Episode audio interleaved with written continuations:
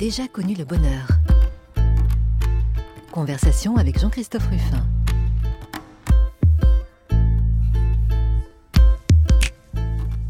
J'ai déjà connu le bonheur. Ben, certains dimanches, euh, cette proposition sonne un peu comme un défi, parce que euh, certains de nos invités semblent cacher très profondément le bonheur, euh, leur bonheur, au point qu'on peut se demander s'ils l'ont jamais connu. Et c'est d'autant plus excitant pour moi, justement. Et ce sera le cas aujourd'hui avec euh, notre invité dont l'œuvre est marquée par une gravité, un, tragique parfois, qui enfouit le bonheur très profondément et il faudra qu'on creuse, qu'on creuse pour le trouver.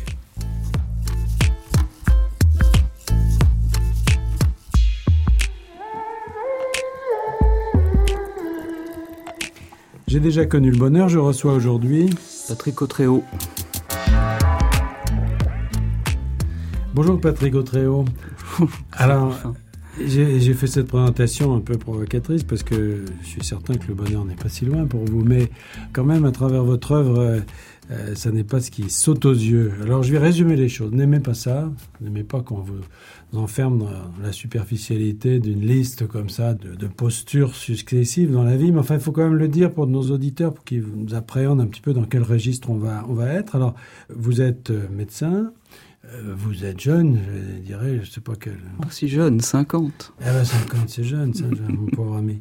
Et la caractéristique quand même de votre parcours, c'est que vous avez rencontré la maladie vous-même en étant euh, très gravement malade à l'âge de 35 ans, avec mmh. un cancer euh, dont vous avez parlé très librement. Je ne travaille pas de secret médical, et qui a changé complètement votre vision des choses, qui vous a sans doute conduit, entre autres, à vous éloigner de la médecine, à ne plus la pratiquer, mmh.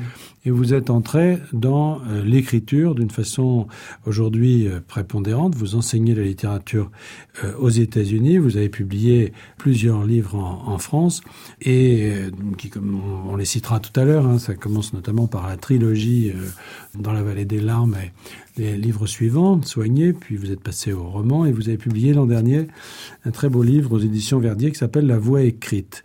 Pour moi, vous êtes euh, d'abord et avant tout un écrivain et même, je dirais aujourd'hui, un des plus grands écrivains dans la qualité de votre euh, travail.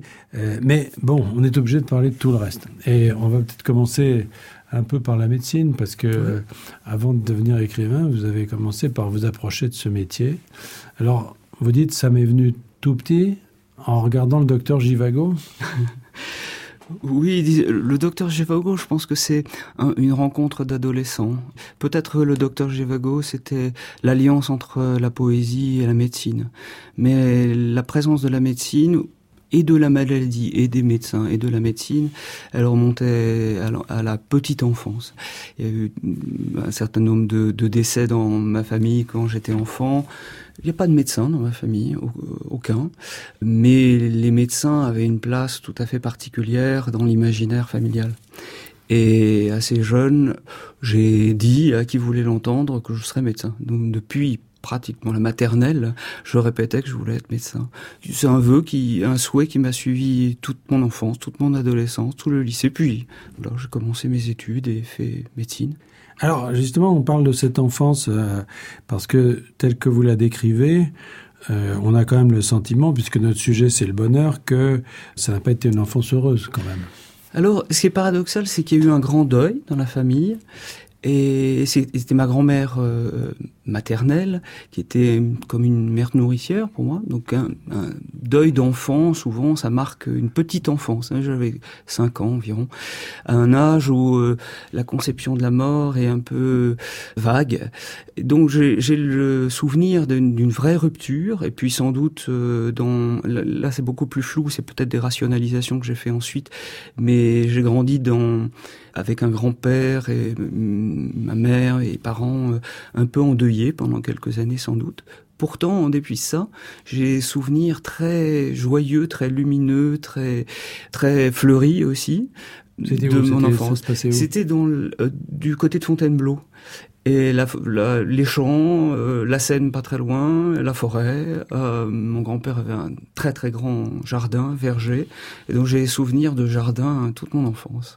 Alors vous racontez quand même que euh, à l'origine de cette structure familiale, bon, vous, vous, êtes devenu psychiatre, vous êtes penché sur ces questions, euh, j'imagine, peut-être au point même de les reconstruire un peu, oui. mais vous avez, vous, vous dites que il y avait donc un deuil euh, le deuil d'un enfant, puisque votre mmh. grand-mère avait perdu un fils, et que, en quelque sorte, votre mère euh, vous a fait don à votre grand-mère. Vous dites, j'avais deux mères, j'avais ma grand-mère et ma mère. Ça, Oui, il y a des deuils d'enfants. Ma grand-mère avait perdu un enfant euh, dans les années, c'est pendant la guerre, en 42, je crois. Et puis ma mère ensuite est née, elle-même a été malade toute petite, et l'enfant malade était une sorte de, symbole de présence euh, assez grande. Quelque chose qui pourrait presque touché au mortifère, hein, quelque chose de morbide. Et c'était, je pense, composé, oui, compensé par euh, mon grand-père, qui était un homme qui adorait vivre, qui adorait manger, qui adorait faire son jardin, qui avait une vie très engagée. Moi, je l'ai connu, il était déjà assez âgé. Hein, il, il avait 65 ans quand je suis né. Bon, c'est pas si vieux que ça. C'est pas, si âgé, mais mais en tout cas, il avait cessé d'exercer son métier. Il avait eu un métier euh, euh, enfin, qu'il avait beaucoup pris. Et puis pendant la guerre, il avait été très très engagé politiquement. Euh, il était résistant, voilà. Donc j'ai été bercé enfant par des histoires du passé, mais hum, toujours compensé par une joie de vivre, en dépit du fait qu'il était veuf. Je pense que le petit enfant que j'étais, malgré le deuil de ma grand-mère, malgré le fait que c'est mon grand-père qui s'est occupé de ma grand-mère jusqu'au bout, euh, parce qu'à l'époque, elle avait une, leucémie incurable, donc elle est restée à la maison pendant l'année où elle, euh, elle a été malade et, elle est morte. Mais ensuite, euh, mon grand-père, je crois, s'est occupé de moi comme un, voilà, un petit bout en train qui illumine un peu la vie, quoi. votre grand-père, bon, c'est une figure que vous avez évoquée notamment dans votre œuvre théâtrale, enfin, qui s'appelle le Grand Vivant, dont le grand-père joue un rôle absolument central avec ce, cet arbre qui, euh, d'une certaine manière, lui est relié. Mais euh, bon, indépendamment du grand-père, il y a, il y, a, y a, ces deux ces deux figures de mère, là, votre mère, votre grand-mère, mm. enfin avec ce deuil d'enfance. Euh, moi, je ne sais pas, je, je, je, cherche un peu toujours la trace du bonheur, notamment pour préparer cette émission, et j'avais le sentiment qu'il y avait quelque chose euh, qui n'était pas très clair dans ce que vous racontez, depuis très beau d'ailleurs sur cette enfance, parce que bon, vous dites, je viens d'un milieu modeste, mon père mm. était ouvrier, euh, et en même temps, vous, vous faites l'écho de scènes très dures, de divorce, de cris, etc. C'est plus tardif, ça. C'est la fin de l'adolescence. Oui, et en même temps, vous dites, ben, on allait en vacances à Val d'Isère, on allait en vacances à la mer, etc. Alors. C'est-à-dire qu'il y a mon grand-père derrière. Je pense que mes parents étaient euh, d'origine modeste, effectivement, mais c'est aussi les années 80 où on vivait à crédit. Je pense que c'est ce qui a été une rupture au moment du divorce de mes parents. Moi, j'ai vécu un petit peu euh, coupé des réalités matérielles. J'étais le seul enfant. Mais ils flambaient ou bien ils vivaient juste un peu au-dessus de leurs moyens? Je pense qu'ils vivaient au-dessus de leurs moyens. Euh, c'était pas de la flambe, je pense pas. Je pense que c'était vivre au-dessus de, de, leurs moyens. Et je, je crois qu'au moment de, de, ce divorce, j'avais, euh, enfin, quand tout a éclaté, je pense vers 16-17 ans. Euh, bon, là, j'ai été confronté à une réalité euh, plus crue et euh, beaucoup moins protégée. Mais au même moment, j'ai commencé mes études, donc je suis parti de, je suis parti à Paris et j'ai commencé mes études. Donc j'étais un peu, j'ai échappé au milieu familial à ce moment-là. Et avec tout de suite l'idée de faire de la psychiatrie? Non, c'était la neurochirurgie d'abord. Et j'ai fait pas mal de stages de neurochirurgie. J'étais assez proche d'un neurochirurgien de Sainte-Anne pendant mes études. Et, et puis j'avais des difficultés à comprendre les cours de psychiatrie. Je suis passé en psychiatrie. Là, ça a été un peu une révélation. Ça vous la coupe, hein Tant de demeurer de cinglés, de minus à basse, hein. Un hurrah pour Murphy, le vendeur, qui refait sur face chargés à bleu Vous en faites une gueule. Non mais regardez-vous. L'escouade des siphonnés, des givrés. Ah, Le bataillon des débiles mentaux en première ligne. Alors Sagaz, Miss Ratchet, content d'être de retour. Nous sommes très contents de vous revoir, Randall. Très touché. Voulez-vous vous reposer aujourd'hui ou voulez-vous vous joindre au groupe Oh, oh je, je, serais tout à fait désireux de rejoindre le groupe. Je... Hum, avec joie. Je suis fier de rejoindre le groupe. Mildred. Alors Patrick Autréau, puisqu'on parlait de psychiatrie, bon, vous ne, vous en voudrez pas. nous avons mis un, extrait du film Vol au-dessus des nids de coucou de, de Milos Forman d'août 76, qui était adapté du roman euh, de Ken Kinsey paru en 1962 et on a reconnu donc euh, les acteurs principaux Jack Nicholson et Louis Fletcher qui avaient reçu chacun d'ailleurs un Oscar pour ce film. Alors c'est pas ce film qui vous a donné quand même envie de faire de la psychiatrie non, non je pense que je l'ai vu après avoir terminé mes études même. Et donc Patrick Autréau quand vous avez décidé à un moment donné d'entrer euh, en médecine, bon d'abord faut dire que vous étiez un étudiant brillant, on vous a c'est important de le dire ça parce que pour ce qui suivra parce que vous avez mm. quitté quelque chose, vous avez quitté une voie qui était tracée. Vous auriez mm. pu être professeur de l'université. Oui, euh, j'étais major de l'internat.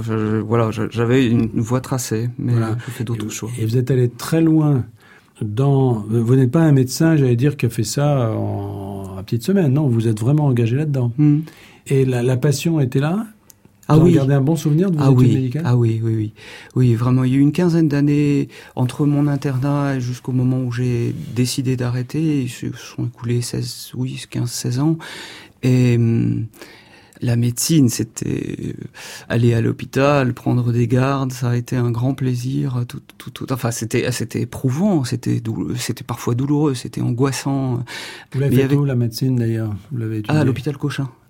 Et ensuite, j'ai exercé sur Paris. Et les dernières années à l'hôpital Pompidou. Je crois que j'aimais, j'aimais, euh, j'aimais l'inconnu qui arrivait par les urgences. J'ai surtout travaillé aux urgences les sept, huit dernières années. Et j'adorais cette euh, ces rencontres qu'on peut faire, c'est-à-dire ces inconnus qui arrivent et puis qui déposent une histoire, euh, parfois avec beaucoup de violence, parfois avec beaucoup d'émotion, et brusquement on rentre dans une, intimité et dans l'intimité de quelqu'un qu'on qu'on connaît pas, peut-être qu'on reverra pas, et puis il se noue quelque chose ça m'a toujours ému ça. Quand j'ai arrêté, quand j'ai décidé d'arrêter d'exercer, il y a eu deux ans euh, pendant lesquels j'ai vraiment posé des questions, savoir j'avais un manque, hein, un vrai manque de non pas de l'exercice euh, outrancier de la, psychiatrie, mais de retrouver cet inconnu qu'on voit aux urgences. Mais en même temps, euh, vous avez des des mots assez durs. Vous parlez de la bêtise ordinaire de l'hôpital, des paroles vides, du manque de tact. Euh, c'est-à-dire, ça c'est tout ça, aussi. Oui. Et ça, vous le sentiez, c'est-à-dire que vous le sentiez. Là, on ne parle pas encore de la maladie, on parle de, on parle pas encore de votre maladie, on parle de, de la médecine en tant que pratique. Euh, vous, vous, aviez l'impression, je, dis ça parce que ça, ça, moi, ça me touche beaucoup parce que de ce point de vue, on a la, la même expérience, on était tous les deux euh, médecins internes, etc.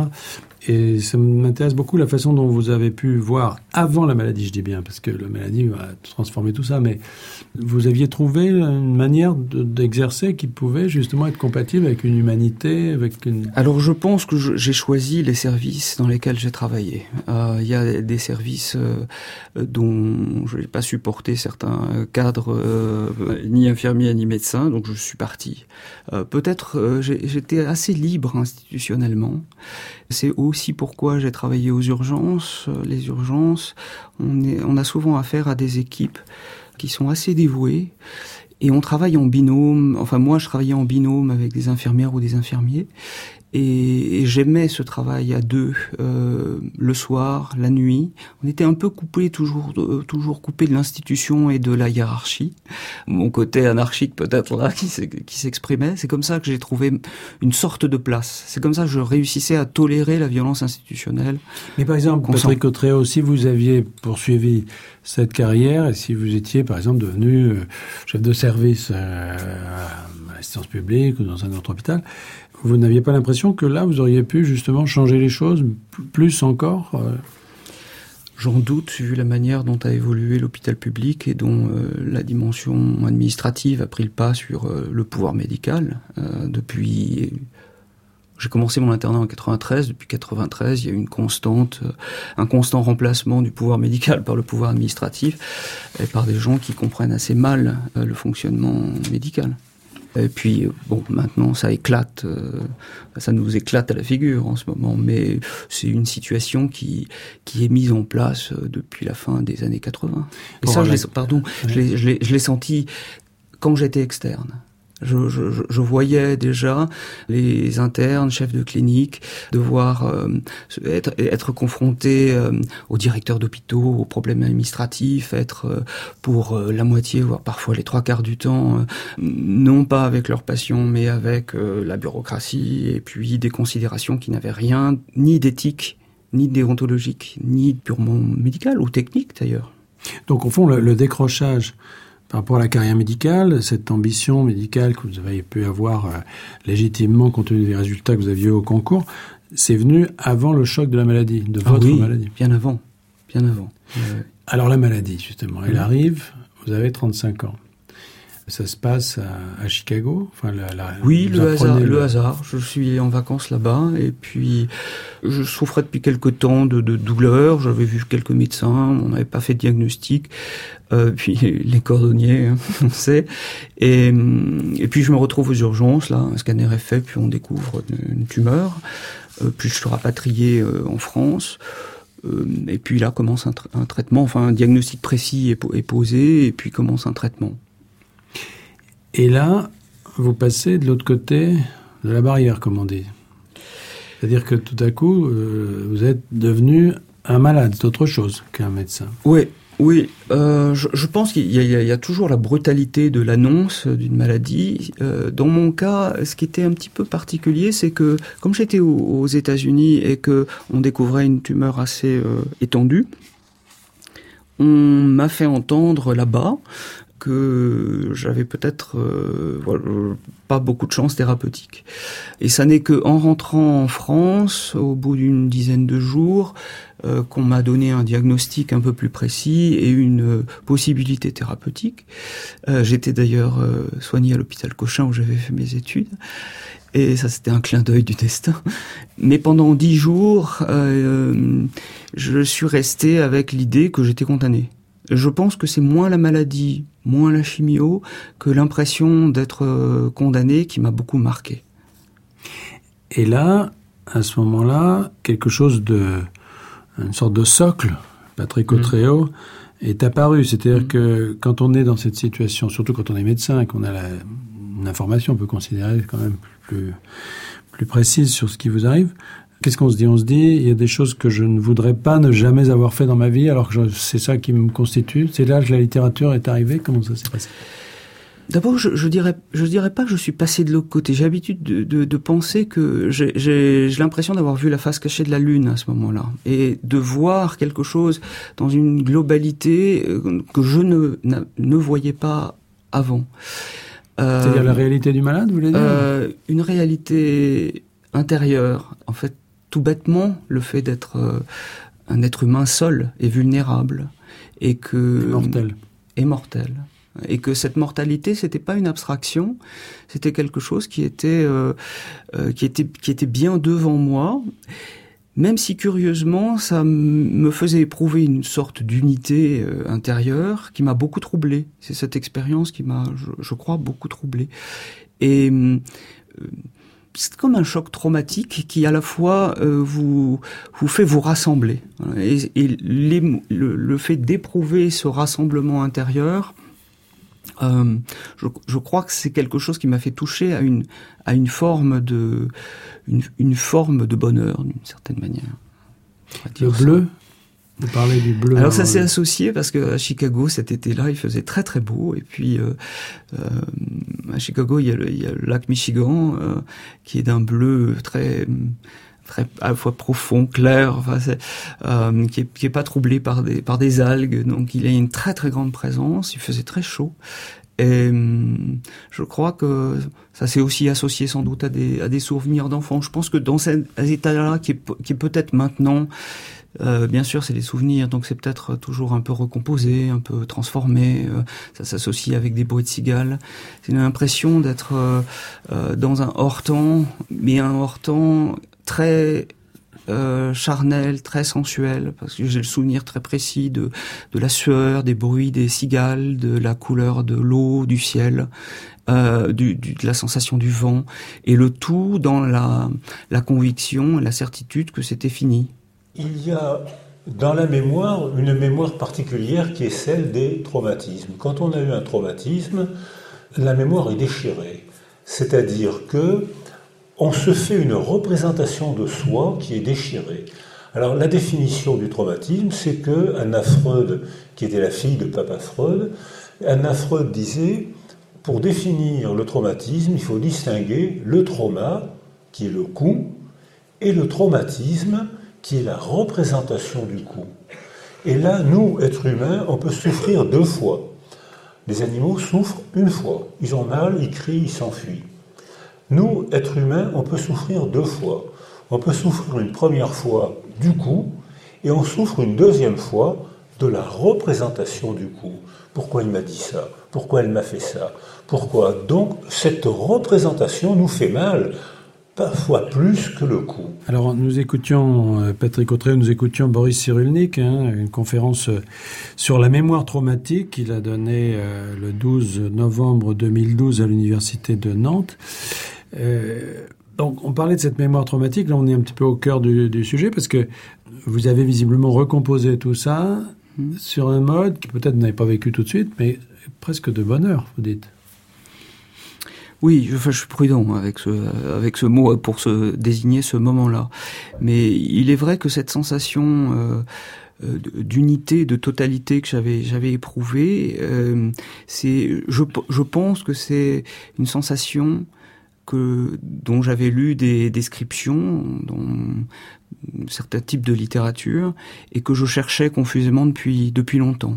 Je, pense que j'ai pas choisi par hasard non plus de travailler aux urgences et d'écouter euh, euh, les, traumatismes des gens parce qu'ils souvent d'une façon euh, plus ou moins morcelée, mais ils, décrivent ce, ce, ce genre d'état.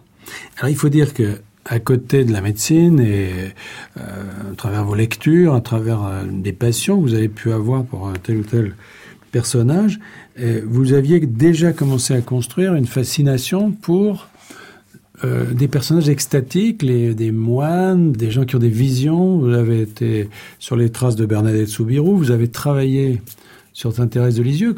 Comment d'ailleurs? Comment ça vous est venu ça?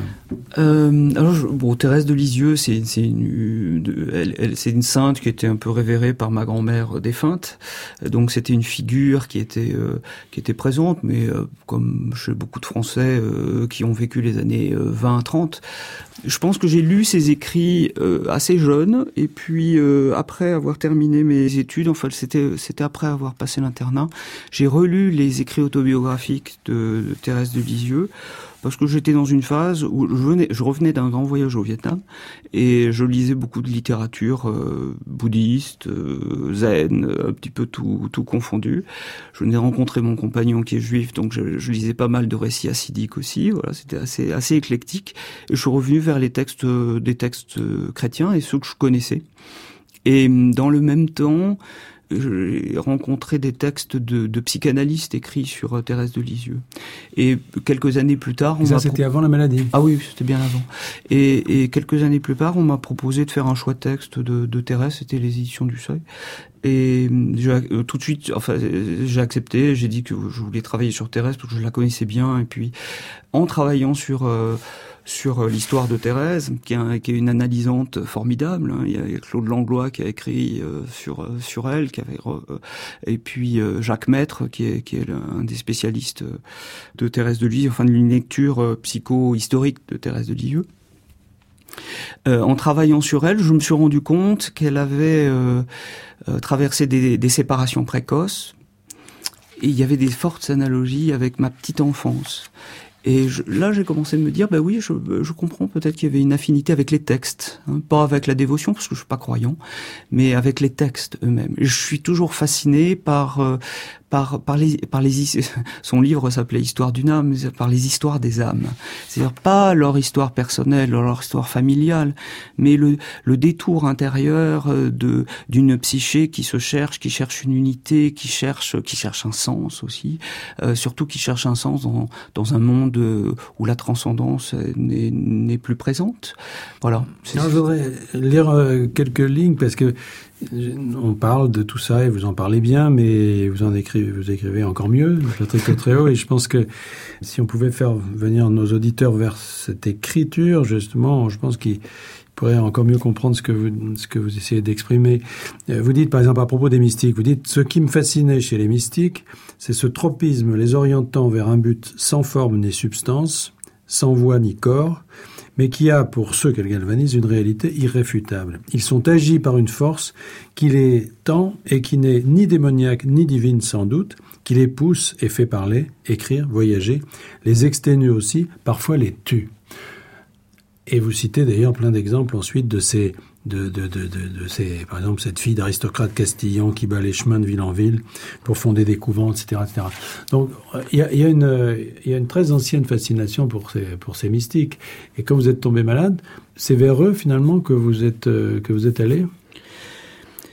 Oui, parce qu'au fond, l'expérience qu'il décrivait, certaines expériences extastiques ressemblaient fort euh, à la description que moi j'aurais pu faire de mon expérience, de, de, de, ce que j'avais éprouvé là, cette sensation d'unité. si ce n'est que moi, je ne le renvoyais pas à une, à une croyance ou à une transcendance. Pour moi, c'est un phénomène psychique, et je, je, le vois toujours comme ça. Je, je suis agnostique, donc je m'arrête à la sphère humaine. Le reste, ça m'appartient pas. Mais vous citez euh, euh, Hans Jonas. Oui euh, qui parle du retrait de Dieu. Euh, du concept de Dieu après Auschwitz. Euh, c'est-à-dire que, au fond, et vous en faites une comparaison personnelle, c'est-à-dire que quand la maladie est là, d'une certaine façon, on est totalement abandonné, on se sent totalement abandonné par, par, par, Dieu, par s'il existe. Oui, ou, ou, ou abandonné disons que Jonas, euh, dans ce petit essai, le concept de Dieu après Auschwitz s'interroge sur la, sur, la, sur la providence, en fait. Parce qu'il il y a le Dieu créateur, il y a le Dieu Voltaire, de Voltaire, et puis il y a le Dieu personnel. Le problème est de savoir si on crée un lien entre un Dieu intime, personnel, qui aurait une action sur votre vie et un pouvoir particulier sur votre destin ou, sur votre vie, et puis un Dieu créateur. Moi, je, peux avoir une sorte de, sensation de présence intérieure, mais je la renvoie à quelque chose de profondément humain. Je suis aussi un lecteur de Winnicott, donc pour, pour moi, c'est l'espace de jeu intérieur, c'est des figures internalisées des parents. Voilà, bon, c'est des rationalisations néanmoins. Quant au Dieu créateur, qu'il existe ou pas, peu m'importe. Je pense qu'il n'a, pour moi, il n'a pas d'action sur mon destin. Mais il n'empêche, Patrick Autréau, que quand vous êtes tombé malade, quand vous avez eu cette espèce d'éclair euh, d'unité, comme vous dites, euh, c'est aussi le moment où vous avez décidé que c'est l'écriture finalement qui serait au fond l'expression principale de votre euh, à la fois presque de votre vie entière. Oui, oui. Alors elle, était elle était déjà présente. J'ai publié de la poésie depuis depuis que j'ai 18 ans en revue et puis en recueil. Euh, et puis j'écrivais depuis. Je pense que je cherchais depuis 7-8 ans. Je cherchais quelque chose. Hein. J'ai dans, dans en, en, écrivant j'avais forgé j'avais forgé mon, mon écriture, mais j'avais pas encore trouvé euh, une forme ou quelque chose qui galvanise vraiment euh, des sphères plus profondes.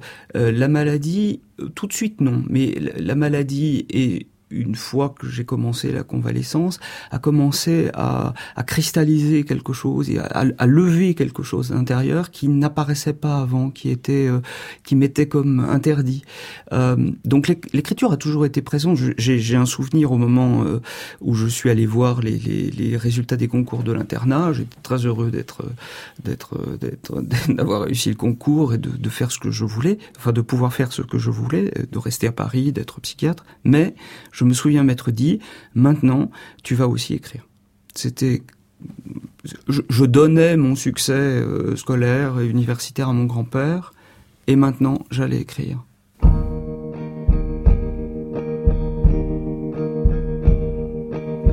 Sur mon cou, sans armure et sans haine, mon cou.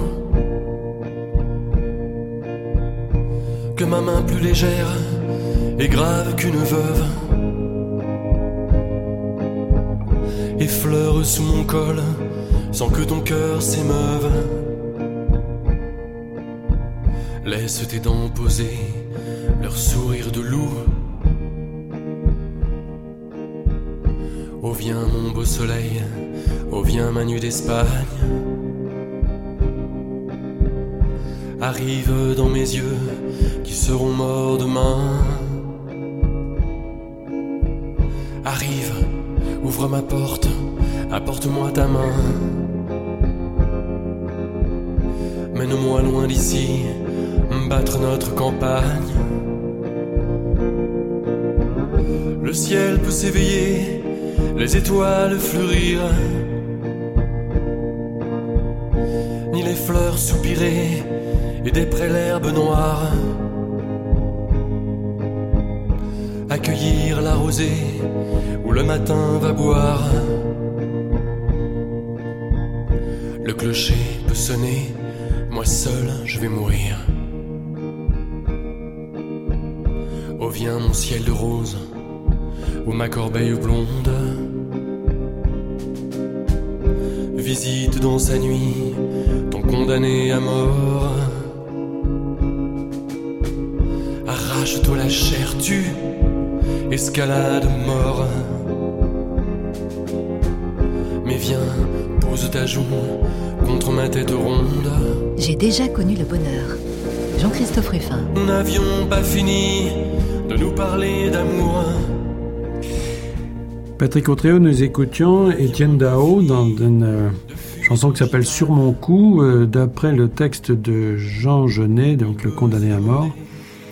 Et si j'ai choisi, euh, si nous avons choisi ce, cet extrait, c'est parce que euh, on parle de l'écriture maintenant, votre entrée dans cette euh, qui est peut-être préalable, mais enfin qui a pris toute sa dimension après la maladie dans cette vocation de euh, littéraire. Et là, évidemment, tout de suite, on cherche des, modèles. En tout cas, il y a des, écrivains qui vous qui vous influencent plus que d'autres. Alors, on parlait d'Alnier Ernaud, vous parlez de bon, mais Genet, vous en avez fait vous-même euh, des lectures publiques, hein, notamment euh, au moment du catalogue de l'exposition Jean Genet, l'échappée belle, euh, en 2016 à, au Mucem. C- Ça faisait partie des, des œuvres sur lesquelles vous vous êtes appuyé pour commencer à écrire? Euh, non, c'est pas, c'est pas Genet. Genet est venu un petit peu plus tard. Il est venu, il y a, il y a deux auteurs qui ont un peu éclaté mon rapport à l'écriture. Il y a Genet et puis Céline. Euh, mais celui qui a le plus formé mon écriture, je pense, c'est Saint-Simon, c'est les Mémoires de Saint-Simon, Ah oui. euh, que j'ai lu extensivement entre 25 et 30 ans, vraiment beaucoup. Oui, beaucoup, vous citez d'ailleurs une phrase de lui où il dit Oui. qu'un écrivain ne doit surtout pas. Le, et puis le rien de tout. Vous voyez, euh, dans, dans ce survivre, je fais allusion au rien de tout, même si je cite pas Saint-Simon. Peut-être, euh, même s'il y a peut-être un lien, là, là c'est une interprétation poussée entre Céline et Saint-Simon, des, des gens un peu, des, des, passion- des idéalistes passionnels, comme on dit en psychiatrie. J'aime bien ces gens un peu tumultueux, euh, qui râlent contre tout. Je suis peut-être pas comme, moi je suis pas, enfin je crois pas être comme ça, mais j'aime bien ces gens-là. Parce qu'ils cassent, ils cassent quelque chose dans la langue, euh, ils cassent des moules. C'est étrange de dire ça de Saint-Simon, mais peut-être on peut voir Saint-Simon comme quelqu'un d'un peu anarchiste au fond dans son écriture, et évidemment comme Genet, comme Céline. J'aime bien ces gens-là. Mais euh, Patrick Autréau, quand vous avez décidé de d'écrire, alors moi ça, ça me passionne parce que c'est euh, surtout étant médecin, comment on peut euh, créer, je vais dire ça, je pas sa légitimité, mais enfin comment ayant embrassé ce- cette profession aussi lourde qu'est la médecine, on peut s'en sortir et trouver quand même une voie vers quelque chose à quoi on n'est pas préparé, parce que quand on fait des études de médecine, Non. on n'est pas du tout préparé à la littérature. Non. Donc vous, vous l'avez fait avec une conviction que vous racontez d'ailleurs euh, euh, très bien, c'est-à-dire que vous étiez, contre toute évidence, convaincu que vous étiez fait pour ça. Oui, oui, oui. Il y avait, une sorte de sphère intérieure. C'était un peu mon jardin intérieur euh, dont je parlais pas, mais que je cultivais con- constamment et qui s'est développé avec le temps et puis qui a pris de plus en plus de place. Et je sentais euh, que quelque chose. euh, au moment où je suis tombé malade, c'est pas un, un bilan sur ma vie que j'ai fait en disant oui j'aurais dû faire ceci, j'aurais dû faire cela. Là, c'est il y a quelque chose en moi qui n'est pas accompli. Je n'avais pas de regrets sur ma vie, mais je sais au, au point où j'en suis, quelque chose en moi n'est pas accompli, et je sentais que Et ça, je, évidemment, je ne peux pas le prouver, mais en tout cas, c'était cette foi que ça ne viendrait que par l'écriture. Et maintenant que le temps a passé, que plusieurs livres ont été écrits, je sens bien que l'écriture est devenue comme une forme de, de sécrétion, euh, comme si je, je bâtissais de livre en livre euh, une sorte de coquille à chaque fois, dont je me débarrasse en même temps, parce que j'aime pas être enfermé. Euh, j'ai besoin de changer. Je, je, je donne l'image d'être de, de l'insecte qui mue, qui se transforme, qui se mature, qui, qui vieillit, mais qui change de peau aussi, dont il se défait. Mes livres, c'est des peaux dont je me suis défait. Alors maintenant, vous vous faites de ces peaux, mais ça n'a pas toujours été le cas. Et au début, moi, j'ai trouvé très passionnant la façon dont vous racontez comment euh, vous y êtes arrivé, parce que tout ça se cristallise autour d'une figure que nous connaissons tous les deux, euh, qui était euh, JB Pontalis, qui était un homme que vous appelez Max dans votre livre, enfin mm. c'est un peu transparent quand même. Et JB était un homme euh, que vous avez fantasmé en quelque sorte, parce que pendant des années, c'est à lui que vous envoyiez vos manuscrits, et lui disait non. C'est ça. juste après avoir été malade, j'avais écrit un manuscrit, je lui ai envoyé, et c'est un des rares éditeurs qui m'a répondu. J'avais envoyé personnellement sans le connaître et qui m'a répondu pas non tout de suite. Euh, mais donc je l'ai rencontré, puis c'est un homme euh, euh, charmant. On a parlé, il mon histoire le, le, le, l'émouvait, l'intéressait. Grand psychanalyste, rappelons-le. Grand psychanalyste, écrivain philosophe. éditeur chez Gallimard, philosophe, éditeur et puis, notamment la collection l'un et l'autre chez Gallimard. Et puis pendant trois ou quatre ans, j'ai envoyé différents textes qui n'étaient pas encore aboutis, jusqu'à dans la vallée des larmes que je lui ai fait lire et, et il a, il a, voilà, il est et pendant ce temps-là, c'est moi ce qui m'a ému beaucoup, Patrick Cotréo, c'est que euh, fallait casser, fallait casser la croûte, il fallait gagner sa croûte plus exactement, et euh, vous étiez toujours médecin, toujours à l'hôpital. Mm. Autrement dit, il y a cette phase que quoi qu'on fasse par la suite, on, a connu les uns les autres, c'est-à-dire la phase où on a cette conviction mm. que quelque chose est là, mm. mais qui n'existe pas encore. C'est ça pour les autres. Mmh. Qui n'existe pas pour les autres. C'est l'écriture, c'est être écrivain, c'est c'est une sorte de d'état intérieur qui se manifeste par euh, par euh, par des livres et les livres c'est une chose sociale. Et mmh, attendre la, le, le, lien entre la chose intérieure et la chose sociale, eh bien, ça a été tout le travail, toutes ces années qui se sont écoulées accompagnées par par par JB Pontalis. Et donc, euh, vous avez publié, donc, euh, d'abord, enfin, je, je, je, néglige pas, mais disons, je saute un peu sur euh, euh Thérèse de Lisieux, si j'ose dire. donc ça, c'était un peu, c'était un peu anecdotique. Oui, oui, oui, oui. Voilà. Euh, mais donc, euh, vous, vous, avez commencé par euh, donc dans la vallée des larmes et puis soigner. Et c'est en fait c'est une trilogie. Hein, il y avait. Ils se survivent. Que, se survivent. Voilà. Après. Alors ça c'est une trilogie autour de ce qui vous est arrivé, autour de la maladie. Mmh. Mmh. C'est ça qui a, surtout le premier, qui a, qui a marqué votre entrée véritablement dans une reconnaissance littéraire. Oui, oui. Mais on est reconnu au deuxième livre la plupart du temps. oui, enfin, ça, c'est pas toujours le cas. Le deuxième livre, ça se passe souvent très mal. Enfin. là, ça s'est bien passé. Bien passé. Oui, alors, mais tout le paradoxe est là, c'est-à-dire que vous étiez reconnu, et puis tout de suite, euh, il y a une gêne, euh, parce que vous découvrez en même temps que vous êtes publié ce qu'on appelle le milieu littéraire. Là, pour un médecin, on a beau penser qu'on a vu le pire dans la vie, euh, on en trouve encore un peu plus, non mm. Vous êtes, sévère avec le milieu littéraire. C'est peut-être parce que j'aime pas les milieux en général. C'est encore une fois, hein, les... je sais pas si je suis sévère. Ah, ah. Enfin, sévère mais juste, hein, mais euh, sévère. Vous en faites une description qui est, qui est à la fois euh, assez, assez crue, cruelle même peut-être, euh, mais on sent que très vite, au contact de ce milieu, vous allez faire un choix qui est un choix presque de, je dirais pas d'ayatollah, mais enfin en tout cas, vous défendez une conception de la littérature très exigeante. Euh, d'ailleurs, vous êtes publié aujourd'hui par les éditions Verdier, qui sont pas connues pour être particulièrement euh, complaisantes. Hein. C'est au contraire mm. dans le milieu littéraire peut-être ce qu'il y a de plus, euh, de plus exigeant, justement, de plus, de plus, plus pur autour du texte. Hein.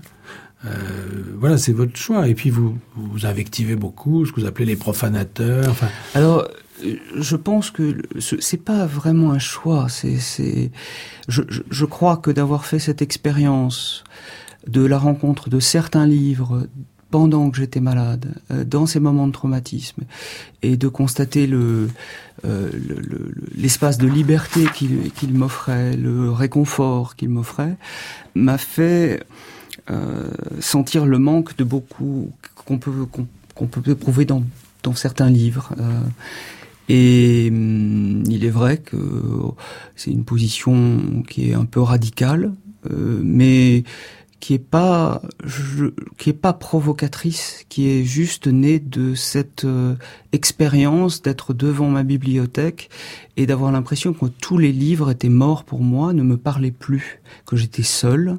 Euh, Dieu, au fond, m'importait peu, c'était la littérature. La littérature ne me parlait plus à un certain moment. Euh, du tout, parce qu'elle pouvait pas m'aider. Jusqu'à un moment où j'ai, je suis sorti un peu de cet état psychique de traumatisme, et puis j'ai trouvé, enfin, le hasard a fait que Kertész a eu cette année-là le, Nobel. Je le connaissais pas, j'ai lu un premier livre, et là de nouveau, quelqu'un m'a tendu la main par un livre. Et il est vrai que euh, ce que ce que j'attends dans la littérature, euh, c'est quelqu'un qui me tende la main qui me mentent pas et qui me tendent la main. Quels que soient les genres, quels que soient les styles, quels que soient, euh, j'attends au moins ça. Et si je si je ne sens pas ça, j'ai l'impression d'avoir affaire à un profanateur, c'est ce que je dis. Et vous dites que finalement la littérature, c'est ce qui permet à des expériences qui ne peuvent pas se rencontrer autrement de se rejoindre. Je le crois profondément, ça. Profondément. Pour moi, c'est c'est c'est un substitut religieux au fond. Hein. C'est un substitut religieux. Ce qui donne euh, ces livres euh, euh, que, qui ensuite se sont élargis parce que après la trilogie, il a consacré donc à la maladie autour de dans la vallée des larmes soignées, etc. C'est vous avez abordé la fiction avec mmh. un roman qui s'appelle Les Irréguliers, qui très différent. alors là, qui est un vrai roman, si je puis dire. On retrouve dans tous vos livres ce style très particulier parce que moi, j'ai pas forcément un goût pour les livres, disons, d'autofiction qui sont très très proches d'une expérience mm. personnelle. Mais il y a chez vous euh, quelque chose qui transfigure tout ça, qui est le style quand même. Alors quand mm. vous parlez de Saint-Simon, euh, je comprends mieux parce que il y a quelque chose de très classique dans votre mm. expression. Hein. C'est, c'est, c'est, et, et c'est ce qui rend ces livres extrêmement forts euh, et pas du tout difficiles. Je veux dire, ils sont, ils sont très, ils sont d'un abord euh, malgré leur profondeur, c'est très très facile. Les irréguliers, c'est venu d'où alors le, sujet? Comment vous êtes passé de ce témoignage personnel à la fiction, Patrick Autréau il y, a eu, il y a eu une expérience euh, personnelle. Un de mes amis euh, sans papier a été euh, euh, incarcéré dans un, un, centre de rétention. Puis j'ai dû lui rendre visite. Bon, il a été libéré. Voilà. C'est cette petite expérience qui m'a beaucoup marqué a engendré ce livre, Les Irréguliers. Parce que pendant que j'attendais devant le centre de rétention de Vincennes, hein, c'était un hiver, il faisait froid, il y avait de la boue. brusquement, j'ai eu réminiscence d'un tout petit texte d'Akhmatova qui euh, où elle décrit sa présence devant les prisons de, de Leningrad et à un moment elle dit dans sa préface et ça est-ce que je pourrais l'écrire? Et c'est à partir de ça euh, que j'ai commencé de penser à un roman qui est devenu Les Irréguliers. Euh, donc les irréguliers et puis euh, ces derniers livres, notamment la, la, voix écrite, qui reprend finalement tout ça sous euh, sous l'angle notamment euh, évidemment de, de, cet ensemble d'expériences qui, qui maintenant est la vôtre. En tout cas, Patrick Autréau, j'ai été très sensible à cette euh, à, à, évocation de ce parcours et finalement, on est parti du bonheur, mais il y en a plein là-dedans. oui. et quand est-ce que vous allez nous écrire un livre? Soyez patient. Bon. Merci en tout cas. Merci, monsieur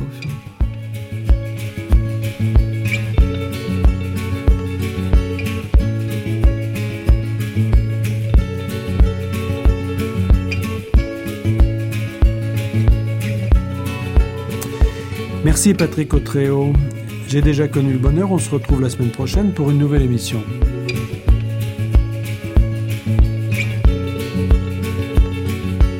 Vous pouvez nous réécouter sur le site de France Culture ou sur l'application Radio France Podcast.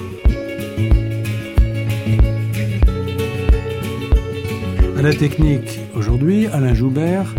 À la réalisation, Jean-Christophe Francis. Attaché d'émission, Thierry Beauchamp.